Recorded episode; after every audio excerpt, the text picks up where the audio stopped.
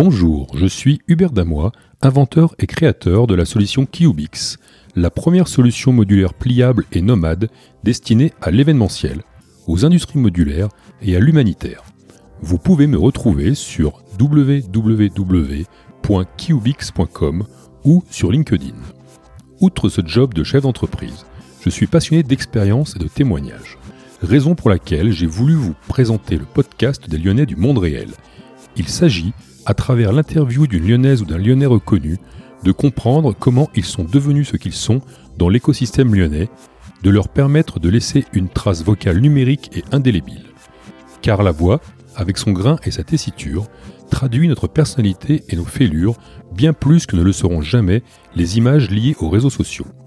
Laissons cette trace à nos enfants et nos petits-enfants comme le témoignage de notre parcours, passé et en devenir. J'ai toujours rêvé de pouvoir écouter à l'envie la parole de mon père et de pouvoir me délecter sans fin de ses expériences cachées et non partagées. Je vous propose de passer un instant avec notre invité du jeu.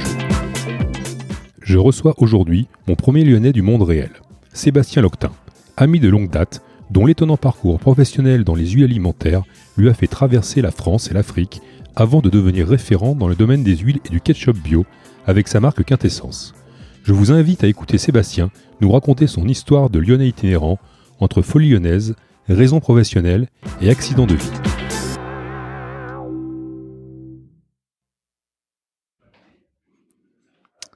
Donc euh, bonjour Sébastien. Bonjour Robert. Bienvenue pour euh, le numéro 1 des Lyonnais du monde réel. Je te remercie tout d'abord euh, de m'accueillir à Aix-en-Provence.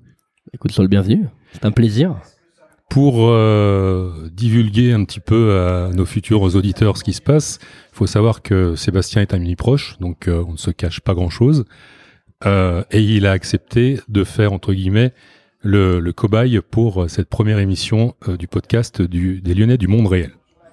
Donc je vais te laisser te présenter brièvement, savoir bah, d'où tu viens, un petit peu la situation actuelle, et puis après on ira un petit peu plus dans le dans ce que tu as vécu à Lyon et puis ta, ta, ta culture lyonnaise, euh, où est-ce que ça t'a emmené pour euh, aller jusqu'à la situation qui est la tienne aujourd'hui? Bah parfait, ben alors Hubert déjà ravi de t'accueillir ici. On est effectivement amis de amis d'enfance, donc c'est assez euh, particulier que de me retrouver sur le canapé à, à, quelque part à me confesser face à un ami d'enfance. alors moi je suis lyonnais comme tu l'as dit, je suis né à Lyon, j'ai 47 ans, je suis papa de deux enfants qui ont 12 euh, et 15 ans, donc euh, des problématiques de l'adolescence désormais. Euh, je suis entrepreneur, j'ai créé ma société il y a 8 ans de ça, dans l'alimentaire. Et avant, j'ai eu un parcours, somme toute, assez classique. On, on, y reviendra, mais un parcours de lyonnais jusqu'à 25 ans, et puis ensuite quelques migrations parisiennes et, et, ailleurs. Alors, dans le cadre de ton, de ton parcours lyonnais, est-ce que tu peux nous dire où est-ce que tu as été élevé? Euh, Dans quel quartier tu as, vécu? Euh, Je pense qu'il y en a deux principaux. Et puis ton parcours scolaire à Lyon euh, qui peut peut-être intéresser nos, jeunes auditeurs. Bah écoute, je suis un vrai gone puisque j'ai grandi à Lyon, que je suis né dans le quartier des, des Brotteaux, euh, où j'ai passé les, les, 20 premières années, boulevard des Belges, à l'angle du parc de la Tête d'Or. Donc, euh, t'imagines un peu le poumon vert de Lyon. Euh, je dis le poumon vert en référence notamment au derby dont je me suis réjoui hier soir de voir cette victoire à la 95e. Donc, j'ai un, vrai cœur de lyonnais. Je, je, suis très attaché à la ville de Lyon. Euh, c'est une ville, je trouve, qui s'est euh, qui s'est vraiment révolutionné et qui est euh, voilà qui est extrêmement agréable. Euh, j'ai donc grandi au euh, d'abord chez les frères Saint-Joseph des enfin des rue Masséna dans le 6e et puis ensuite j'ai fait mon collège chez les Maristes. Donc à l'époque où l'école n'était pas une école mixte, hein, on était qu'entre garçons. Donc le collège, puis le lycée jusqu'au bac, un baccalauréat L, voilà réussi avec mention euh, assez bien, donc somme toute euh, moyenne. Et puis ensuite, j'ai fait mon école de commerce à Lyon. Alors oui, au, sujet pardon de cette école de commerce, c'est une école de commerce qui aujourd'hui, je crois, n'existe plus, qui s'appelait Alors c'est une école de commerce qui, qui existe toujours sous un autre nom, en fait, qui s'appelait Estrade, et qui s'appelle aujourd'hui l'ESDES. D'accord.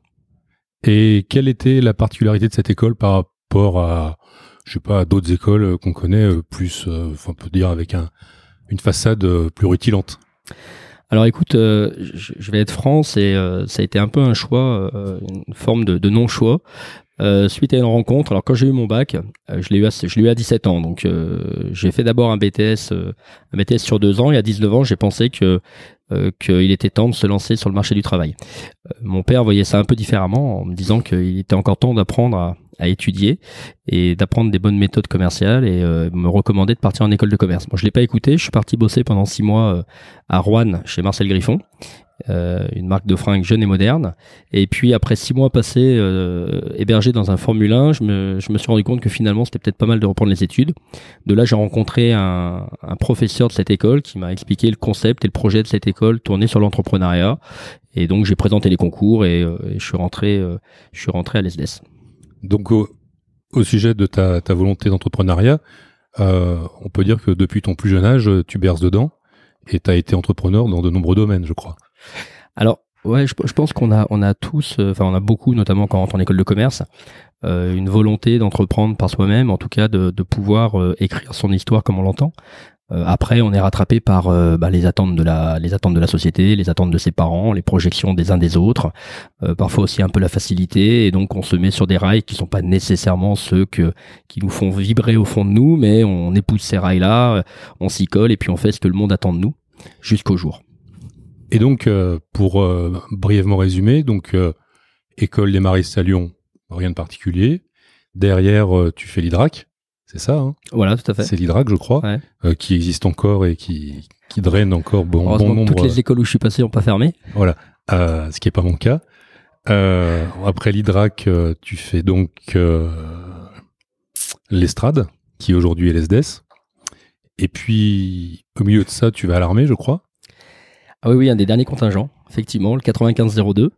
Euh, je suis parti à l'armée. Alors j'avais, euh, pour obtenir mon report, comme je me suis inscrit un peu en retard, la PMS, je me suis retrouvé en, préparation militaire parachutiste, et, euh, et ça m'a permis d'octroyer un report pour faire mes études. Et mais je me suis retrouvé du, coup dans un corps de parachutiste, Fusco à Nîmes, et c'est vrai que c'était un peu la, la, grande aventure, à tel point que, que sur un saut, je me suis un peu flingué la rotule et que j'ai terminé dans un bureau à la BA 942 en demandant à revenir sur Lyon. Donc j'ai terminé à Saint-Didier-au-Mont-d'Or, euh, mes, mes six derniers mois d'armée. D'accord, donc tu as effectué combien de sauts en parachute?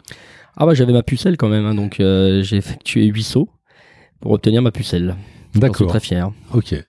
Et donc après tu te retrouves euh, bah, dans les monts d'or avec quartier libre tous les soirs, si mes souvenirs sont exacts. Bien, effectivement, tes souvenirs, oui, ça a été ma, ma une, expérience de stage parce qu'effectivement, la paye de l'armée en francs à l'époque était, était pas suffisante pour, euh, pour me permettre de faire face à, au rythme de vie qu'on avait notamment en nocturne, Hubert.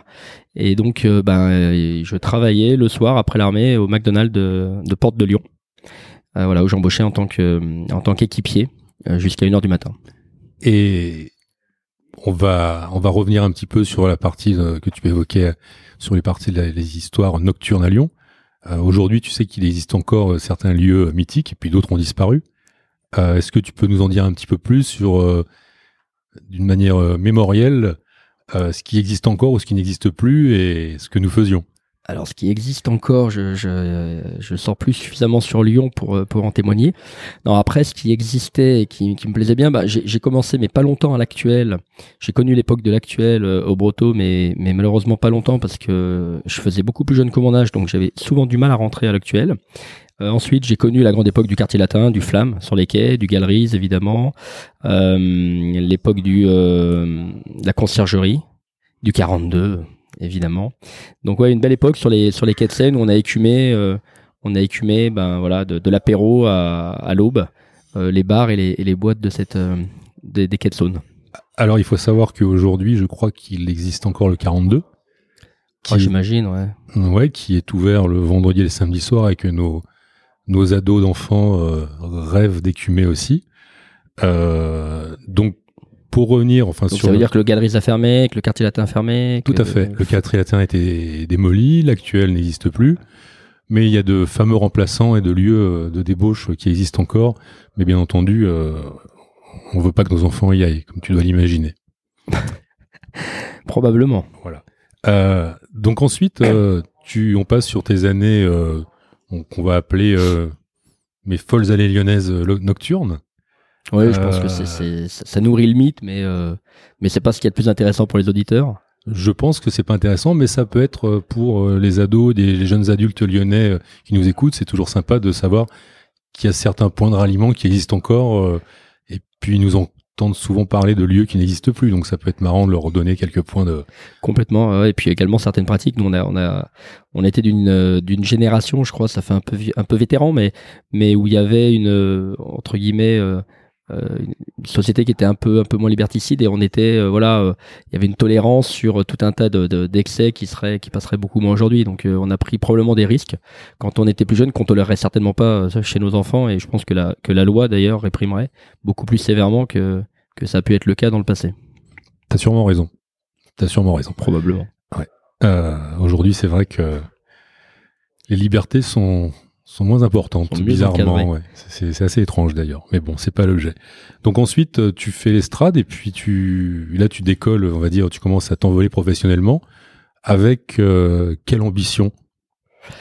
Bah écoute, moi, quand quand, quand je suis rentré à l'estrade, euh, on m'a clairement expliqué qu'il y avait euh, que la voie commerciale était la voie du pauvre et qu'il y avait les deux voies nobles étaient le marketing ou la finance. Euh, j'étais plus attiré par euh, par la dimension créative du marketing, donc euh, du coup je me suis orienté je me suis orienté vers une carrière dans le marketing. Et puis bah, qui dit marketing dit nécessairement rentrer dans des grands groupes auprès de marques connues, voilà. Donc ça va ça va avec. On est on est sur on est sur un concept de pouvoir et d'image. Donc on va rechercher l'étiquette sur le CV et l'apprentissage. Donc je suis rentré chez Le Sueur où j'ai passé dix belles années. Et on est en quelle année là? Oula, là, on est en 95, sortie d'armée, sortie de mon service militaire. Je suis monté directement à Paris euh, pour retrouver à l'époque euh, mon amoureuse de l'époque. Et, euh, et j'ai démarré chez Le Sieur en 95, à la, juste à la fin de mon service militaire. Donc tu rentres dans un grand groupe agroalimentaire. Ouais, tout à fait. Euh, sûrement leader sur pas mal de ces marchés. Assez largement leader, ouais. Et tu y fais quoi? Tu commences par être stagiaire pour arriver jusqu'où et à quelle année? Alors je commence par être stagiaire, en plus je commence par être stagiaire sur un poste où on, m'explique très clairement qu'il y aura pas, enfin qu'il y aura pas de création de poste, donc c'est un stage de six mois euh, qui s'arrêtera par un, une poignée de main et chacun chez soi. Euh, donc je démarre euh, assistant chef de produit sur le marché des huiles d'olive et des huiles à goût. Euh, un segment que le sieur maîtrisait pas vraiment à l'époque parce que c'était euh, c'était euh, l'industrie de la graine, donc Isio 4, le tournesol, l'arachide, etc. Et pas tellement les huiles d'olive, donc c'était un segment émergent pour la pour la société. une époque où l'huile d'olive commençait à se démocratiser. Donc j'ai passé six mois qui ont été assez, très riches parce que j'avais la chance d'avoir un chef de groupe qui me laissait une grosse autonomie. donc avec voilà avec des, des, écueils et des réussites, mais finalement beaucoup d'autonomie, beaucoup d'apprentissage. Et puis au bout de six mois, j'ai fini par bah, effectivement quitter la société parce qu'il n'y avait pas de, de, poste, euh, le deal était clair. J'étais donc en, en, entretien de recrutement dans d'autres sociétés, chez Danone, chez Henkel. Et puis finalement, euh, trois semaines après mon départ, euh, le sur m'a rappelé en me disant écoute, on va créer le poste, donc on va créer un poste de chef de produit pour toi. donc si ça te dit, bah reviens et je suis revenu sur un poste de chef de produit. Donc là, on doit être en 96 si je sais, si je fais les bonnes additions. Donc tu sors de l'école en 95, stagiaire pendant six mois. Euh, et monsieur, euh, en 96, il est chef de produit. Voilà, monsieur en 96, euh, il est il est chef de produit. J'avais 24 ans et et donc je suis chef de produit au marketing chez Le Sœur. Donc assez content parce que je, je trouve que c'est plutôt chouette après de, de, de, pouvoir valider un stage en création de poste. Donc donc c'était nouveau avec la pression qui va avec, hein, parce que nécessairement on, se rend bien compte que qu'on est que notre avenir est lié à la performance qu'on pourra générer sur ce poste. Euh, mais je passe, euh, je passe trois ans en tant que, en tant que chef de produit au marketing. Euh, un apprentissage extrêmement riche des méthodologies, de la rigueur marketing, de l'analyse des marchés. Et puis au bout de, au, bout de trois ans, je suis débauché par le, département international euh, pour prendre, voilà, un périmètre un peu plus large. Alors petite parenthèse, qu'est-ce qu'il en est de ta vie de de Lyonnais et de Lyonnais intramuros pendant cette période? Parce que comme le Sieur est à ah, Paris, eh quel est ton lien avec cette avec notre région Parce dur au départ. Hein, je te cache pas que quand j'ai quitté Lyon, euh, enfin tu le sais, hein, que je, je, suis monté à Paris, euh, bah, nécessairement les, les, premiers mois, je faisais quasiment les allers-retours tous les week-ends. Euh, c'est-à-dire qu'il y avait, bah, ça, ça manque. Hein. Il y a la famille, il y a les potes, il y a les lieux de ralliement dont tu parlais, les soirées, voilà. Donc, donc c'est vrai que Paris est une ville qui est pas nécessairement facile à appréhender quand on arrive. C'est, on n'a pas, on n'a pas de repères. C'est une ville qui est, voilà, qui est dense, qui vit sur un autre rythme. Et, comme je suis très attaché à la ville, bon, c'est vrai que les, dire que les 18 premiers mois, je redescendais à Lyon quasiment tous les week-ends. Donc tu fais des allers-retours, mais parallèlement à ça, parallèlement à ces allers-retours, tu quand même développes euh, au sein de l'Ossieur une bonne expérience qui t'amène justement, et on en revient au pro, à ces marchés internationaux. Ouais, alors ce qui est assez marrant dans la vie, c'est qu'en fait, on se rend compte que bah, souvent, quand, quand, quand on croit euh, tenir une affirmation, elle se révèle souvent euh, fausse, parce que euh, je suis monté chez le Sieur, moi, au départ, pour retrouver une amoureuse, et puis en me disant j'y resterai six mois parce qu'effectivement je peux pas rester plus longtemps. Ensuite, quand j'ai été embauché en création de poste, je me suis dit bon bah je vais faire ça deux trois ans, mais Lyon me manquait et j'avais le, le, souhait de revenir à Lyon. Puis finalement, au bout de trois ans, quand on m'a proposé une évolution de carrière, bon bah je l'ai accepté et finalement j'y suis resté dix ans quoi. Donc euh, donc effectivement on m'a proposé au bout de trois ans, le directeur international m'a dit écoute euh, j'aimerais te récupérer dans mon équipe euh, avec une double casquette commerciale marketing que tu gères des, pays pour le compte de la marque et j'ai récupéré en dehors de la France l'Europe et l'Afrique en gestion de marque. D'accord. Et dans cette période finalement il y a pas grand chose à voir avec la notion de chef d'entreprise et d'entrepreneur. Donc je pense que quelque part, euh, est-ce que c'était euh, ça maturait en toi ou est-ce que c'est quelque chose qui te paraissait euh, intouchable ou qui ne fait pas partie de ta, volonté primaire? Ça maturait parce qu'en fait, l'avantage d'avoir des pays en gestion, c'est-à-dire qu'on gère un peu nos pays comme des comptes d'exploitation indépendants, avec avec nos, les recettes à générer, donc nos objectifs de chiffre d'affaires, nos, budgets, nos budgets de charges à gérer, d'investissement. Euh, C'était assez marrant parce que moi, quand je suis arrivé, j'étais, j'avais 27 ans, je me retrouvais à la tête de la marque pour un certain nombre de pays et je me rappelle que quand je débarquais dans ces pays, je devais faire 3 ans, 3 4 ans de moins que mon âge, donc on avait l'impression que c'était un petit garçon sorti de l'école. Et j'arrivais sur les pays en tant que patron de la marque et les gens s'attendaient pas du tout à voir un gamin débarquer. Donc en, en termes d'expérience entrepreneuriale, c'était pas mal parce que ça m'a renforcé dans la dimension autonome. Euh, ça m'a permis d'appréhender, d'avoir le sentiment d'appréhender vraiment, d'avoir la gestion des pays en propre, euh, donc avec tous les indicateurs à maîtriser. Et puis euh, et puis du coup une ouverture aussi sur le monde, c'est-à-dire que être confronté à des cultures différentes, à des problématiques de marché différentes. Donc c'était, je pense, inconsciemment certainement une bonne préparation à l'entrepreneuriat. Et dans l'optique euh, où on s'adresse quand même aussi à, à, des jeunes et à des ados ou à des jeunes adultes et puis peut-être à nos petits enfants, hein, qui sait, s'ils écouteront ça, tu, tu, peux me dire quel a été l'impact euh, de tes études sur cette partie-là? Euh, J'entends par là, est-ce que quelle est la partie de l'inné et de l'acquis finalement dans la manière dont tu as abordé ce job? Alors c'est marrant que tu demandes ça parce que quand je suis arrivé moi chez Le Sur au marketing, il y avait une euh, sur Isiocat, il y avait une assistante chef de produit qui n'était pas du tout passée par une école de commerce, qui était passée par une fac de lettres. Et, euh, et donc ça m'a permis de comparer un petit peu finalement ce que m'avait apporté l'école de commerce par rapport à quelqu'un qui avait fait une fac de lettres. Et, euh, et finalement j'ai envie de dire que l'expérience elle se fait quand même beaucoup en entreprise. moi l'école de commerce elle m'a apporté bon déjà trois ans de maturité en plus euh, donc nécessairement j'étais davantage prêt. Et puis également euh, la maîtrise entre guillemets d'un d'un écosystème en termes de vocabulaire. Euh, donc quand on me parlait de panel de DN de DV de VMM de tout ça c'est des, des, mots des notions que j'avais intégrés parce que j'en avais entendu parler. Mais néanmoins ça me rendait pas hum, fondamentalement meilleur pour autant. Euh, je pense que le vrai métier je, je le dois vraiment l'apprentissage du métier je le dois vraiment à, à, mon stage et à, ce que j'ai acquis chez le SUR finalement l'école de commerce t'a permis euh, d'ouvrir la porte d'un grand groupe et si t'avais pas été ce que tu es, euh, la porte serait refermée illico presto. Et je, complètement, ouais, je pense que l'école de commerce, ça a été, euh, ça a facilité la, facilité l'entrée dans la maison. Mais après, il y a, voilà, après, euh, on fait notre chemin et on se construit en fonction de, bah voilà, de ses ambitions, de la confiance qu'on a en soi, de la volonté qu'on a, de, ouais, de, de, de l'envie qu'on a aussi.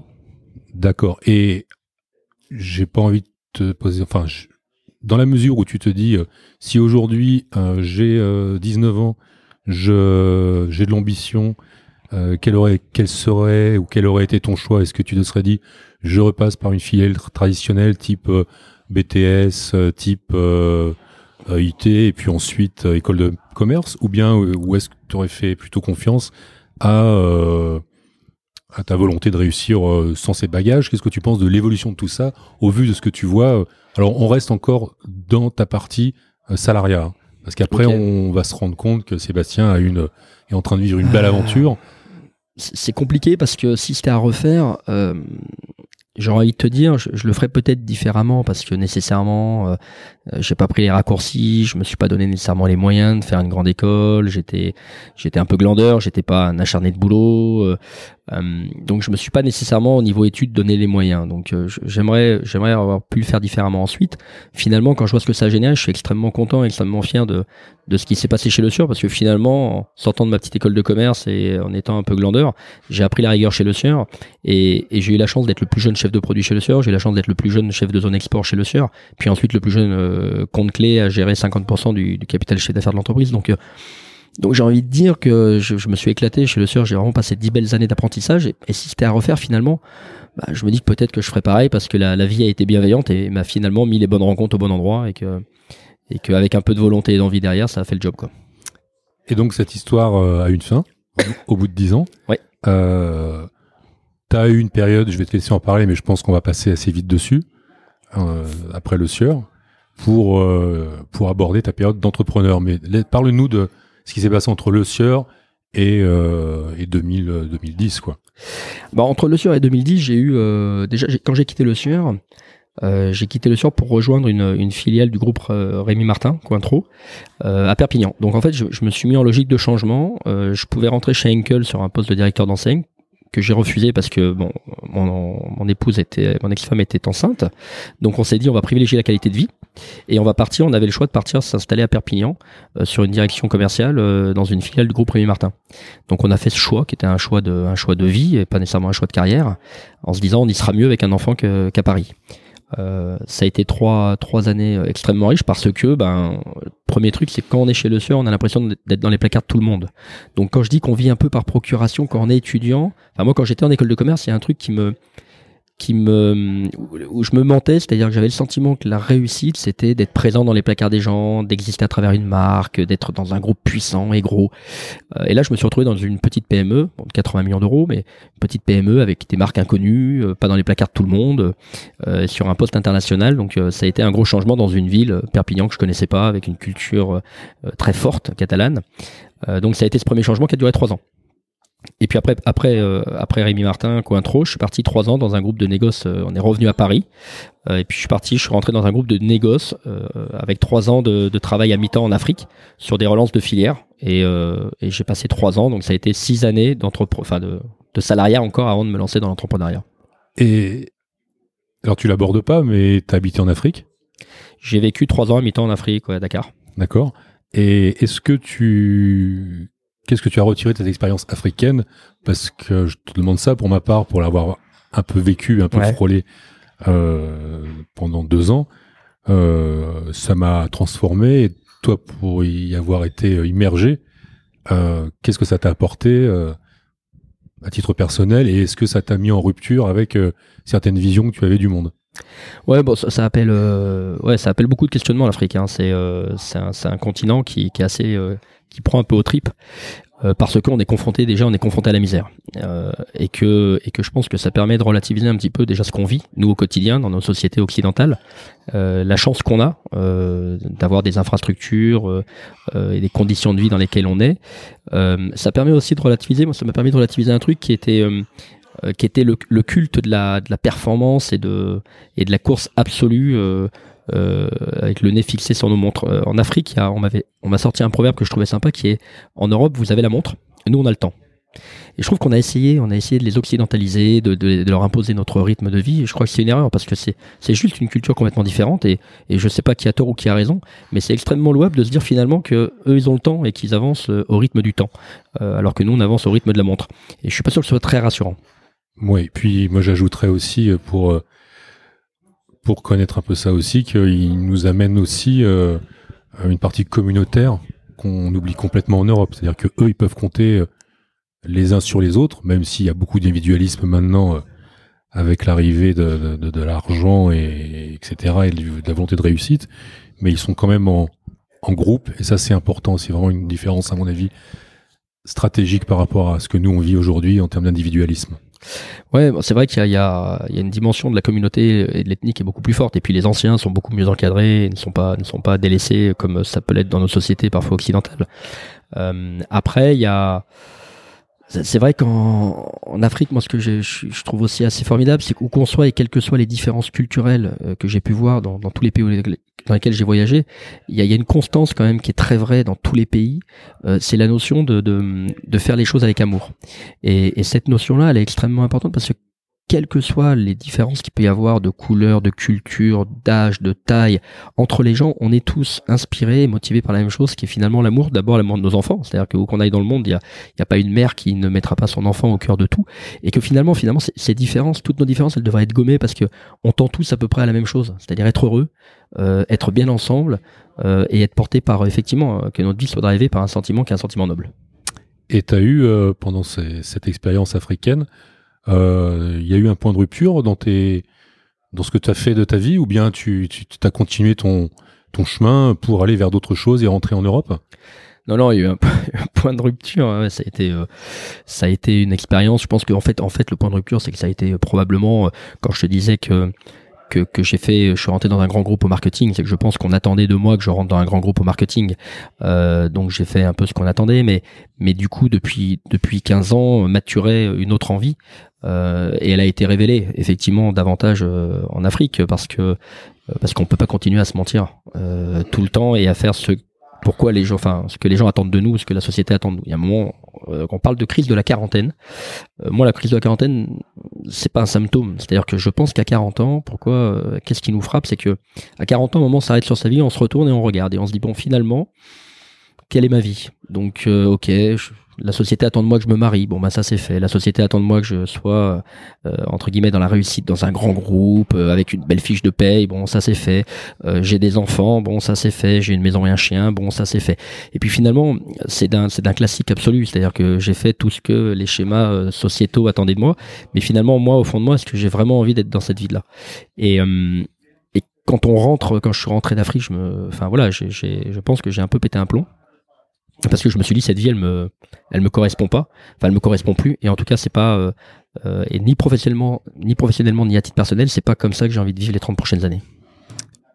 Et donc une fois que tu as fait ce constat euh, qu'est-ce que tu as mis en place pour bouleverser cet ordre établi? Bah, il y a des choses que tu mets en place pour changer l'ordre établi, et puis il y a des choses que, que la vie te met dans la gueule euh, pour t'obliger à changer l'ordre établi. Donc, euh, donc il y a des choses que j'ai subies, euh, il y a des choses que j'ai mis en place. Donc c'est vrai que d'un point de vue personnel, j'ai subi un certain nombre de choses qui m'ont qui m'ont amené à divorcer. donc c'est vrai que c'était une remise à plat de, de tout. Hein. donc donc la vie de couple, donc j'ai divorcé. et puis dans le même temps, j'ai quitté le groupe dans lequel j'étais. Donc là, ça a été une décision euh, voilà, j'en pouvais plus, j'étais un peu usé, euh, ce que je faisais me correspondait pas, ça perdait du sens. Euh, je trouve que c'était c'était pas nécessairement porté par les valeurs que je souhaitais. Donc donc quand j'ai tout remis à plat, j'ai tout quitté et puis je me suis je me suis retrouvé dans un petit appart à réfléchir devant une feuille blanche aux, aux 30 prochaines années qui m'attendaient. Je crois que je m'en je crois que je m'en rappelle, oui, effectivement de cette période où certes tu as été on va dire très courageux ouais, je pense que parfois on est, en mode survie, donc on n'a pas toujours le choix, mais, euh, mais c'était pas la période la plus simple. Bon, bah écoute, si tu veux nous en parler plus que ça, libre à toi. En tous les cas, à partir de ce moment-là, tu matures euh, une idée et un projet. Euh, Est-ce que tu peux nous en dire un petit peu plus et surtout sur euh, euh la nature de ce projet-là et son rapport avec ton expérience passée qui allait sûrement à l'encontre de ce que tu avais d'une partie de ce que tu avais vécu. Ouais, alors en fait, le, le je, me, suis posé des questions sur tout. J'ai essayé de, me dire sois sincère et, finalement, qu'est-ce que tu qu'est-ce que tu veux être euh, pour tes enfants déjà? Euh, donc ils étaient petits quand j'ai divorcé, donc euh, bah, je les avais, euh, je les avais quasiment en garde alternée, donc je les avais beaucoup petits, donc j'ai essayé d'être à la fois un père et une mère. Ça m'a permis déjà de me rendre compte de, ce que c'est qu'être entre guillemets euh, d'avoir la charge mentale d'une maman. Et, et, je rends hommage vraiment à toutes les mères et notamment à la, à la mère des miens parce que parce que franchement c'est être mère c'est pas simple et parfois quand on bosse on a l'impression que les épouses euh, glande un peu à la maison, mais mais c'est une vraie une vraie belle responsabilité que de gérer des enfants. Donc euh, je me suis posé la question de quel père je voulais être en termes d'exemple. Euh, ensuite, je me suis posé la question de à titre perso, est-ce que est-ce que effectivement le le modèle du mariage me correspondait? Et puis ensuite à titre à titre professionnel, euh, bah, j'ai fait le bilan de de ce que j'ai fait pendant 15 ans, c'est-à-dire comment moi j'étais dans l'alimentaire, j'ai fait 15 ans dans l'agroalimentaire, donc on a une mission quand on est dans l'agroalimentaire, c'est de nourrir les gens. Et d'essayer de nourrir les gens sans, sans, sans flinguer la planète. Hein. Euh, donc cette question, je me, suis, je me la suis posée. Et en fait, effectivement, euh, pour l'agroalimentaire, c'est quand même le cœur de la mission. Et qu'il y a sûrement beaucoup de groupes aujourd'hui qui oublient que leur boulot, c'est de nous faire vivre et plutôt sainement. Ben, on, ouais, enfin, on va être, on va être, on va être sincère. C'est vrai que très clairement, je pense que la, la mission première, qui est de maintenir les gens en bonne santé par l'alimentation, elle est morte il y a 50 ans sur l'hôtel du profit. Euh, aujourd'hui, aujourd'hui, la priorité, c'est comment est-ce que je peux produire moins cher euh, de manière plus effectivement plus rentable et en maximisant le volume et en faisant croire, en faisant croire aux gens qu'on va les on va les nourrir alors qu'on les remplit. Moi, il y a, y a, un proverbe que j'aime bien qui est de dire euh, on ne nourrit plus les gens, on les remplit. Et c'est vrai que depuis 40 ans, on remplit les gens. Alors on en voit les conséquences, hein, on, les paye très clairement. Euh, quand on, on lit euh, euh, annonce que la l'alimentation dite moderne est la première cause de mortalité, alors que l'alimentation devrait être la première cause de vitalité, on devrait quand même s'interroger sur ce qu'on bouffe. mais au-delà de la santé publique, cette mission qui a échoué, c'est que euh, on a également scié l'arbre sur la, branche sur laquelle on est assis, c'est-à-dire qu'on a on a ruiné les écosystèmes, euh, on a ruiné les espèces, on, est le, plus grand danger pour la nature euh, qui soit depuis depuis la nuit des temps. Et alors, toi, tu l'as traduit comment cette volonté de non plus remplir les gens, mais de les nourrir? Ben, En se reposant la question de qu'est-ce que c'est qu'un aliment.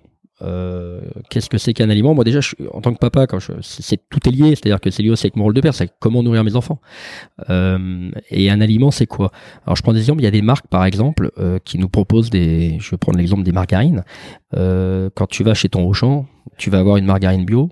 Tu vas avoir une margarine riche en oméga 3, une margarine riche en DHA, une margarine qui a un bon goût de beurre, euh, une margarine. Voilà. Et, et en fait, tu te dis tiens, moi je vais prendre la margarine bio parce que j'ai envie de manger bio mais du coup t'as pas les nutriments, t'as pas les oméga 3, t'as pas le DHA, euh, et t'as pas le bon goût. Par contre, si tu, tu dis tiens moi j'ai envie de me faire plaisir, je vais prendre celle qui a le bon goût, ah bah du coup t'as pas les nutriments et t'as pas le bio. Donc pourquoi opposer les choses quand la nature ne les oppose jamais? Très concrètement, quand on est dans un jardin et qu'il y a une tomate qui pousse, la nature elle se dit pas je vais faire une tomate qui est bon goût, je vais faire une tomate qui est bio, je vais faire une tomate qui est riche en vitamines. Elle fait une tomate qui est à la fois bonne, qui est bio, qui est locale, qui est riche en vitamines. Et je pense que l'erreur de l'agroalimentaire, c'est d'avoir voulu segmenter ce que la nature nous offre généreusement pour maximiser le profit. D'accord. Voilà. Donc euh, moi je me suis dit si je dois nourrir les gens, il faut être capable de proposer aux gens des produits qui réunissent à la fois tout ce que la nature fait, c'est-à-dire des produits qui soient équilibrés nutritionnellement, qui soient bons au goût, qui soient respectueux de l'environnement, donc pas de pesticides, pas de chimie, euh, et qui soient évidemment euh, euh, le plus local possible. Et donc tu n'as pas répondu à ma question. Non, je n'ai pas envie. Tu vas-y, je t'en prie. Tu as traduit ça par, euh, par quel produit? Tu as réinventé bah, En fait, j'ai créé ma marque. D'accord. Voilà. J'en avais un peu. En fait, je me suis dit le meilleur moyen de bien nourrir mes gosses, euh, c'est peut-être de le faire moi-même. Et, euh, et, donc j'ai commencé à me dire comment est-ce que je peux être utile? Alors ça m'a pris un moment hein, parce que pendant un an j'ai galéré, euh, j'avais un projet, je voulais créer une une éco-usine euh, responsable, euh, j'ai passé beaucoup de temps, pas mal de moyens et puis finalement ça n'a pas abouti hein, donc ça c'était mes premiers pas d'entrepreneur un peu foireux. mais ça m'a donné le temps de maturer mon projet également. Et puis après, je me suis dit le meilleur moyen d'être utile, finalement, c'est peut-être de créer une marque qui est une marque vraiment sincère et puis qui, fait des aliments qui nourrissent les gens sans saloper la planète. donc j'ai écrit ma marque qui s'appelle Quintessence.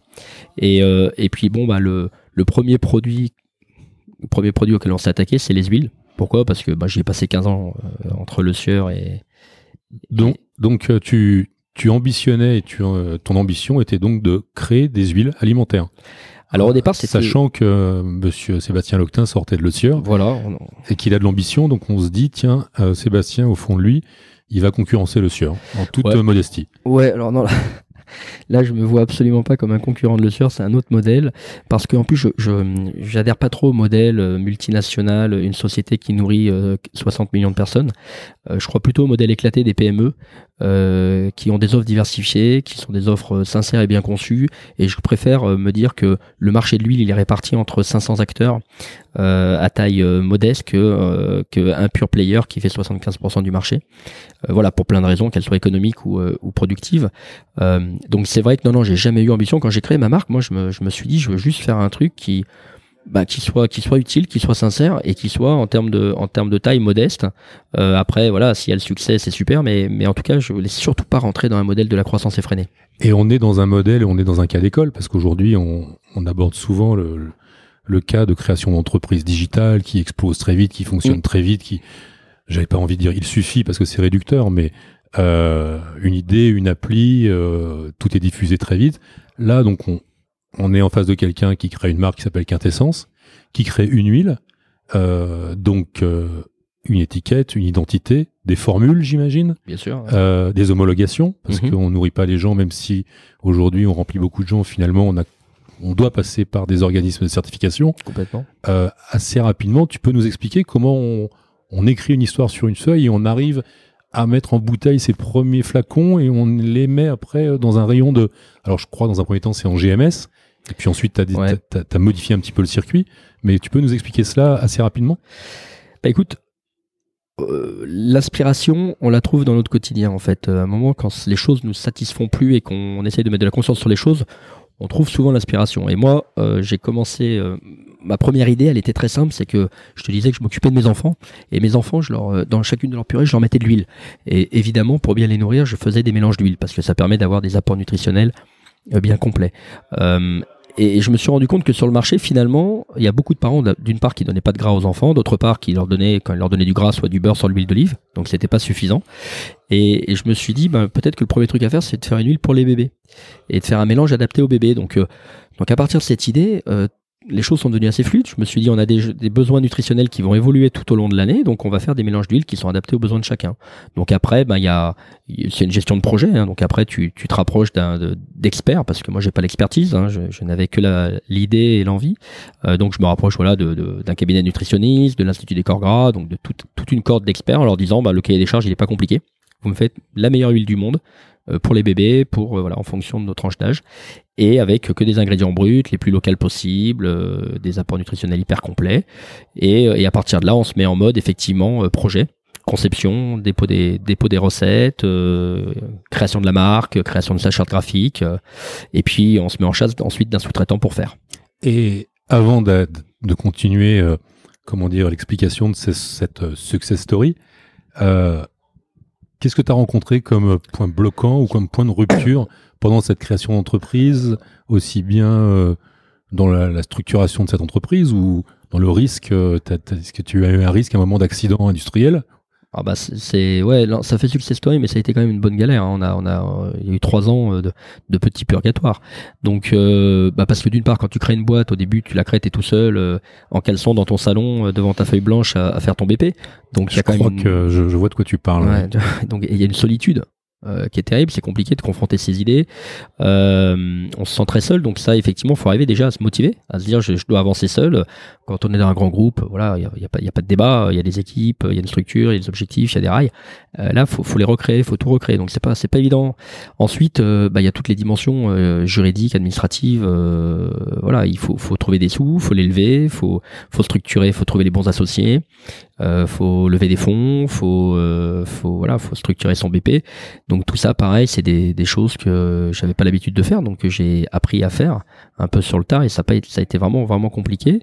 Et puis ensuite, il y a les bah, les aléas de l'entrepreneuriat. Je vais te donner un exemple très simple. On, fait tout en, bio et puis on fait tout valider par les experts. Et puis au moment de, lancer nos produits fin 2011 euh, un salon bio, euh, EcoCert, l'organisme de certification, nous dit on peut pas vous certifier en bio à cause d'un ingrédient sauvage euh, qui, est contenu dans nos formules et qui est pas certifiable. Donc euh, on se retrouve à arriver à un salon avec euh, un an de travail derrière nous, sans certification bio, donc impossible de rentrer chez Biocop, impossible de rentrer chez Bio etc. Donc on se retrouve vraiment à la rue avec nos huiles et, pas de débouchés. Euh, et là c'est vraiment la galère parce que ça, moi ça faisait trois ans que à trois ans que j'avais enfin que j'avais tout plaqué pour pour monter un projet et je me retrouve devant un euh, et à me dire bah là en termes de cash ça commence à être vraiment compliqué Et depuis trois ans, tu, tu vis comment? Tu vis avec quoi? Tu... Alors j'ai d'abord vécu sur mon chômage, j'ai ensuite euh, ensuite vécu en mode projet, donc on a fait une première levée de fonds pour financer le développement, la R&D, etc. Et puis euh, et donc évidemment tu vas dans t'es en mode t'es en mode à l'économie, donc tu te salaries pas, donc tu vis sur ton épargne. hein.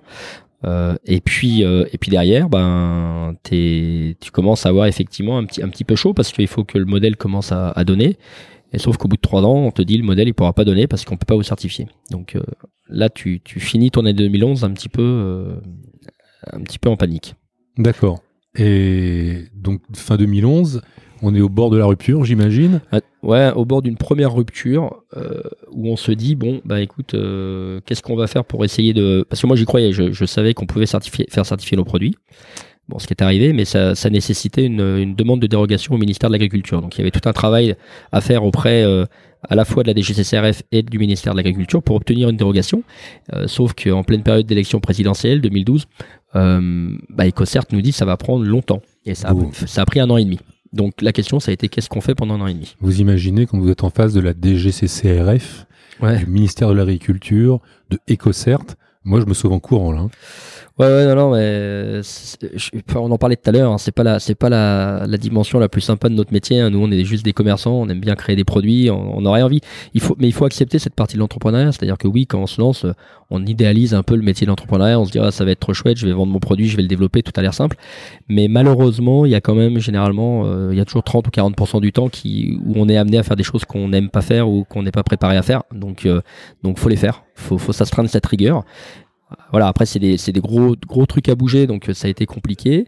Mais au bout d'un an et demi, on a été certifié. Pendant un an et demi, ben, comme on n'avait pas le choix, on a dû aller, comme tu le disais, on a dû vendre nos produits euh, bah, là où on pouvait, donc un peu de grande distribution, un peu de direct, euh, pour survivre, parce que ben, y, y, avait des charges, euh, il y avait y avait une, une, survie de marque à mettre en place. Donc on a survécu. 2012-2013, ça a été deux années un petit peu de survie en attendant la certification. D'accord. Et donc là, la marque Quintessence obtient ses certifications. Ouais, fin 2013. Fin 2013. tu changes de canal de distribution. Bah du coup, on, revient au salon là, le fameux salon euh, Natexpo qu'on a fait en 2011. On y revient en 2013, mais cette fois-ci avec le logo AB. Et, euh, et on passe un deal très clair avec nos clients. Euh, le, logo AB pour les gens qui nous écoutent. Oui, c'est le, bon, c'est le logo de certification bio. C'est le, plus courant, c'est le, le c'est le logo bio quoi. C'est le vrai. Alors, c'est le vrai, celui-ci, il est facultatif. Le vrai, c'est l'eurofeuille. C'est celui qui a une petite feuille comme ça sur fond vert. Ça, c'est le vrai officiel. Le logo AB, euh, on l'adosse à ce, à, ce, logo de la feuille parce que tout le monde connaît le logo AB et que c'est un élément rassurant pour les consommateurs. Mais c'est effectivement, il faut qu'il soit posé sur le produit, il faut pas qu'il soit étiqueté, hein, faut pas qu'il soit étiqueté, il faut qu'il soit imprimé sur le produit avec un code d'organisme certificateur en dessous. D'accord. Donc là, on peut dire que le décollage euh, est imminent pour la marque Quintessence. Bah décollage imminent, sauf que fin 2013, t'as encore perdu deux ans, t'as plus une thune. Euh, t'es encore à la ramasse complet. Euh, sans aucune certitude parce que tu vas avoir des clients bio mais euh, à qui tu dis bon bah si on démarre ensemble bah, on arrête euh, on arrête la grande distribution. Et c'est ce qui se passe en fait. On a des clients en bio qui nous disent bah écoutez nous on trouve votre approche canon et, si vous si effectivement vous bossez avec nous bah faut arrêter avec la grande distribution. Donc là on faisait 80 000 euros de chiffre d'affaires avec la grande distribution. Bah, il a fallu prendre la décision de les foutre à la benne donc là, c'est l'autre décision de l'entrepreneur qui est de dire, bah, on repart vraiment de zéro. C'est-à-dire que le, le, le, peu de recettes qu'on avait, euh, on le, on le jette et on repart de zéro. Mais du coup, qui dit repartir de zéro dit refinancement. Parce qu'on était à nouveau en cours de cash. Et là, on repart dans un tour de table. de capital, euh, levée de fonds, enfin toute la, la partie euh, d'ingénierie financière sympa. Voilà. Donc euh, voilà, nouvelle levée de fonds, mais cette fois-ci avec un, avec beaucoup plus de confiance parce qu'on avait les produits tels qu'on les avait imaginés, les certifications qui allaient bien et des intentions de clients dans les circuits où on voulait aller. Donc Biocop, Naturalia, Bio c'est bon. Donc l'aventure pouvait vraiment 2014 démarrer. D'accord. Donc là, 2014, 2015, on décolle tranquillement. Tu fais tes produits, tu distribues chez alors, on fait nos produits euh, avec le, plaisir d'aller. Euh, c'est sympa, c'est aussi à, 40, à 40, 44 euh, ans d'aller faire un peu du porte-à-porte dans les boutiques, d'aller faire, d'aller faire comme un jeune premier négos chez les clients. Je trouvais, je trouvais ça assez sympa. Ça me rappelait ma, ma jeunesse justement. Et, et donc on démarre chez Natureo, puis L'eau vive, puis Naturalia, puis Bio c'est bon, puis Biocop. Bon, puis globalement, aujourd'hui, on est dans 1500 magasins bio, donc euh, voilà, la montée a été plutôt bonne. Et avec une super acceptation de nos concepts par les clients, par les professionnels de santé. Euh, donc c'est vrai qu'on se rend compte tout de suite qu'on est, euh, bah, on est dans une forme de, de vérité sur l'alimentation qui plaît, qui se développe bien. Donc ça, j'ai envie de dire que c'est le, c'est le, la partie sympa de la croissance. Alors les premières, enfin les deux premières années, il y a une croissance, mais qui est, qui est, qui est encore, euh, qui est encore modérée. Et, et donc, euh, et donc derrière, bah, le, l'autre problématique, c'est après les huiles, qu'est-ce qu'on fait? C'est-à-dire comment est-ce qu'on continue à revisiter d'autres produits du quotidien pour les faire euh, mieux?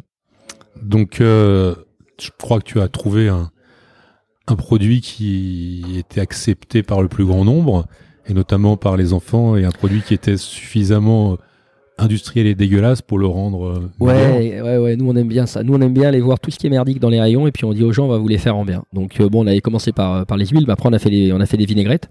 faut savoir que toutes les vinaigrettes, les compos sont quand même catastrophiques. Donc nous, on s'est fait le challenge de faire des vinaigrettes meilleures qu'à la maison avec des recettes de chef et, et on a revisité ce segment. Et puis là, euh, effectivement, il y, a, il y a six mois, on a, euh, on s'est attaqué, enfin il y a un, an et demi, on s'est attaqué à, à, un produit emblématique de la junk food, le ketchup. D'accord. Le ketchup, c'est quand même euh, c'est une bonne daube, faut, faut le dire. Hein. C'est vrai que moi, ma, ma, fille est complètement addicte au ketchup, donc c'était un vrai sujet à la maison. Et, et le ketchup, c'est euh, quand on regarde sa composition, bah, c'est du concentré de tomate qui vient généralement de Chine, euh, ultra additivé. Généralement, c'est des tomates pourries. Euh, ensuite, c'est beaucoup de sucre, beaucoup beaucoup de sucre, trop de sucre. Euh, et puis ensuite, quelques additifs, quelques épices. Et basta. Et nous, on s'est dit que comment est-ce qu'on peut faire un ketchup à la quintessence? Et là, tu parles du ketchup que tout le monde connaît. Oh bah, je parle de, de globalement 95% des ketchup qu'on trouve en rayon. Ouais. Et c'est un marché qui est détenu par combien d'acteurs, le ketchup aujourd'hui? Le ketchup, c'est assez concentré. Euh, bon, il y a, y a une multinationale qui est archi leader sur le marché du ketchup, hein, que tout le monde connaît. Euh, on, on, peut citer des marques? Ah oui, oula. Oh là là, bah alors dans ce Alors là, avant qu'on vienne nous trouver des, des poux dans la tête, mon ami. Bon, bah écoute, allons-y. Donc, euh, il y a le ketchup, le, le leader, c'est Heinz. Euh, ensuite, on a Amora. Et puis ensuite, on a quelques, tout un tas de petits acteurs qui font du bio ou pas du bio. Euh, mais le, les gros gros du secteur, c'est Heinz et Amora. Donc on note que ces gens-là importent du concentré de, de Chine. Euh, ouais, ouais, ils sont, du sucre. voilà, là, ils vont être contents de m'entendre. Euh, ils font effectivement, euh, ils font effectivement de la, ils font effectivement des. Pro Ouais, donc il euh, y, y, a de gros acteurs. Après, voilà, nous le ketchup, euh, tous les enfants en mangent. Et l'idée, c'était de se dire euh, le sucre, bah, comment on le remplace? On peut le remplacer par des légumes, des légumes sucrés. Les tomates, bah, plutôt que de faire du concentré de tomates, on fait des tomates de marmande. Donc l'idée, c'est d'avoir un ketchup 100% cultivé en France, à base de légumes, quatre fois moins sucré, certifié bio, qui a été élu d'ailleurs meilleur produit bio. Donc voilà, donc ça c'est un peu notre dada, c'est reprendre les, les produits du quotidien et puis d'en faire des versions vraiment vraiment plus saines. Donc on est content, hein, l'entreprise se développe bien, on a un objectif à 3 ans de 5 millions d'euros de chiffre d'affaires. Euh, avec un modèle qui est hyper satisfaisant, les collaborateurs sont heureux, ont le sentiment de faire des choses qui ont du sens. Et ça, c'est aussi un gros kiff que de voir les gens venir au bureau en se disant, bah tiens, on va faire des trucs utiles aujourd'hui, quoi. Et aujourd'hui, la société est donc basée à Aix-en-Provence. D'accord. Et toi, euh, tu navigues entre Aix et Paris. Ouais, ouais, ouais, ouais, ouais. C'est un, c'est un choix de vie pour pouvoir euh, continuer à profiter de mes enfants. Donc, euh, comme on le dit, hein, y a les, aléas font que parfois, quand j'ai divorcé, euh, mon ex-femme est venue vivre à Aix. Donc, euh, bah, du coup, j'ai, je suis venu à Aix monter ma boîte pour être près de mes enfants. Et puis finalement, peu de temps après mon arrivée, euh, euh, la ville a ramené à Paris donc avec les enfants et euh, j'ai décidé de continuer à les prendre en garde dernier. Donc j'ai un, un, appartement en région parisienne qui me permet de les avoir à mi-temps. Et puis je suis à mi-temps à Aix-en-Provence, ce qui me permet de, bah, de gérer notamment ma société. Donc je suis, je suis entre deux vies. Voilà, malheureusement, tu as abandonné un petit peu Lyon. Ouais, malheureusement, ben, ouais, malheureusement, j'ai, ab abandonné Lyon, non, parce que j'ai, encore ma mère, mon frère, mes amis, et, et que j'y repasse de temps en temps, mais, euh, mais c'est vrai que ouais, la vie m'a pas, m'a pas rapproché de Lyon. Bah, tu manques beaucoup à Lyon. Ça, bah, merci. Hein. bah, Lyon me manque aussi. Voilà. Euh, donc aujourd'hui, Sébastien, tu es à la tête d'une belle boîte euh, qui est acteur dans la bio, pas la biotech, hein, dans la bio, on va dire. Dans, la, dans l'alimentation voilà, saine, ouais. Exactement. Et moi, c'est quelque chose qui me touche beaucoup parce que euh, ma famille a été frappée euh, euh, par le cancer. Et aujourd'hui, c'est un point euh, qui nous unit un petit peu. Euh, d'abord parce que tu as la gentillesse d'aider mon épouse à travers un de ces challenges. mais je crois que toi, de ton côté aussi, comme tu es assez pudique, tu as, quand même as quand même subi les affres de cette maladie qui t'ont empoisonné la vie en dehors de ta vie professionnelle. Ouais, Ouais, ouais, mais ouais, effectivement, c'est vrai que hum, on a toujours l'impression que ça frappe les autres. Et finalement, euh, bon, j'ai eu le, le, la tristesse de perdre un de mes meilleurs amis euh, jeunes, à 23 ans. Hein.